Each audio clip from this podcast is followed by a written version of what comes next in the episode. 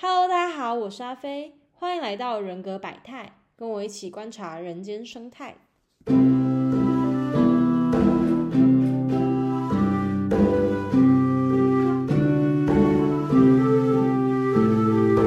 今天呢，是我们这个频道的第一集节目。那这个频道叫做人格百态嘛？为什么会取这个名字？这个我们 后面一点会讲到。对，那这个频道的内容会从 MBTI 这个人格心理学的平量出发，来跟大家聊一聊一些关于心理学、自我成长以及多元共融的议题。那今天第一集嘛，我们就先来聊一下，说什么是 MBTI，以及为什么我想要跟大家分享有关于 MBTI 的事情。大多数的台湾人会去接触到 MBTI。我想应该都是从就是 sexypersonality.com 的这个网站，它就是一个很可爱的网站，然后呃每一个人格都会对应到一个有点像是职业跟一个只很可爱的角色图这样子。那他测完就跟你说你是主人公啊，或者是你是辩论家，还是建筑师这样子。然后大部分人就会就是保持着比较好玩的心态在做这个评量。那除此之外，其实二零二二年我。我觉得蛮出现蛮多，像是 Spotify 啊，或是 Line，他们都有推自己跟 MBTI 有关的游戏，或者是其他跟 MTI 很类似的心理测验，就是有很频繁的出现在社群软体上面这样子。那这当然就是让更多人去了解到有 MBTI 这些东西，可是相对的，我觉得也让蛮多人会对 MBTI 有误解或者是误用的情况。最明显的应该就是，呃，贴标签跟刻板印象这两件事情。比如说，哦，你是一个 I 型内向的人，所以你一定都不讲话，或者是你一定很安静；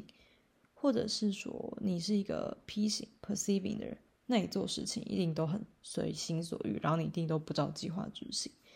所以，或者是四个字母组在一起也一样，像是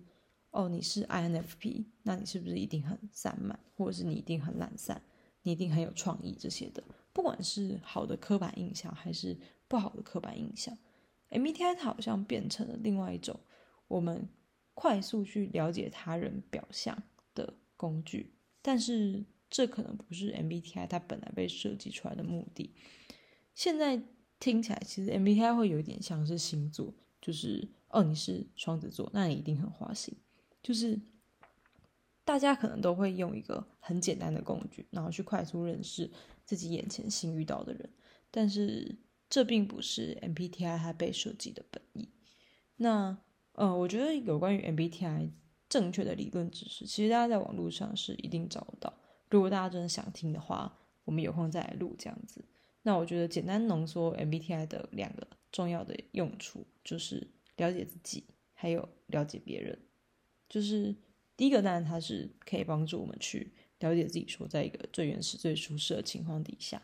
我喜欢什么样的过生活，或者是我习惯用什么样的思维方式在处理事情。那这可以帮助我们去理解自己的擅长的东西跟自己的盲点，我们才有机会去找到适合自己的生长环境或是做事情的方法，然后去发挥自己的长处，或是弥补自己的盲点。这边可以跟大家分享我自己例子，就是。因为我自己就是一个比较外向的人嘛，那我从小在课堂上就是最常被老师说“哎，不要讲话”的那种学生，就是然后课上也上转过来，他就很容易抓到我在跟隔壁人聊天或者在讨论。那当然，在长大过程中，我有学会怎么样不要在不该讲话的时候，然后去找别人讨论。但这样有时候上课，我就会觉得很无聊，或者是上一上，我可能就会走神分心这样子。那自从知道自己的这个特质之后，我在大学就有选一门课。那那门课的老师是很鼓励学生在课堂上发言，就你可以随时打断老师，然后老师也很乐于跟你讨论。然后他也很鼓励全就是所有那堂课的同学一起参与课堂讨论的这样子的上课方式。那我在那堂课就觉得哇如鱼得水，然后好像找到了一个很适合我的呃老师跟上课的环境。那后来的确那堂课我就很愿意投入心力在那上面。所以有些特质在特定的环境或特定的文化底下，像台湾，我们可能就比较不喜欢学生是爱讲话，或者是比较吵闹，或者是有很多自己的想法的。可是并不代表这样子的特质就是错的。但如果我们可以发现自己有怎么样的特质，然后帮自己建立，或者是帮自己找到一个比较适合这样特质的人发展的环境的话，我们就比较不用因为可能是这个职场或者是这个外在环境，然后去改变我们自己原本的个性，或者是让我们自己变得很有压力。我们可以帮自己找到一个比较舒服、适合自己的环境。那另外一个就是 MBTI，它可以帮助我们去了解到。呃，不同的人，他们有不同想事情的方法，可能有不同做决定的方式，或者是有不同生活的方法。我们要先了解对方，才有机会去理解别人，然后尊重别人。所以我自己觉得 MBTI 两个最重要的功能，一个是了解自己，一个是了解别人。但它从来不是让我们去对别人贴标签，或者是嗯用某一个刻板印象，然后套用在别人身上。因为人格类型这个东西。我觉得它可以侧面去营造出人类的相似性，就我们确实人类会有一些共同性，但它没有办法取代我们对每一个人还有对自己的独特的认知。所以回归到这个频道的名字叫做“人格百态”嘛，就是我希望可以在这个节目中呈现出每一种人格，他们其实有很多种不同的形态，就算是相同人格的人，他们不同的成长过程中。然后不同的生长环境，然后不同的承受度，他们发展程度不一样，会让他们表现出完全不一样的样子。希望比较希望可以让大家看到，就是即使他们是同一种人格，但他们可能还是会有很大的差异，或者是有某些相似性。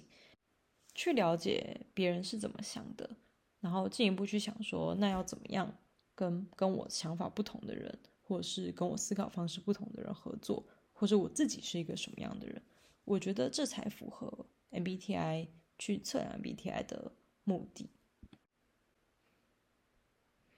那另外一部分就是，我觉得我会想要去多跟大家探讨性别刻板印象这件事情，怎么去影响一个人的成长。因为在研究 MBTI 过程中，其实会发现某些心智功能或是某些人格类型的特质是大家比较欣赏的。那相对的，当我不属于那种人格特质的时候，我可能就会受到比较多的批判。那这些批判会影响到一个人的成长。另外一个角度就是，有些心智功能或有些人格类型，我们比较乐见于他在某个特定的性别上面出现。例如，有些可能是比较懂得照顾别人情绪、照顾别人感受的人人格特质，我们就会希望他比较多在女性上面呈现。那相对的。当男性的这种人格类型他出现的时候，他可能会被要求压抑他这样子的能力，或是被视作理所当然。那这也是我希望可以去带大家看到的，就是说在性别上面，我们的人格类型可能是有被框架住，有被要求呈现出特定的样貌。那这些要求会对个人来说造成什么样的影响？这也是我希望。在这个频道中可以去找到的。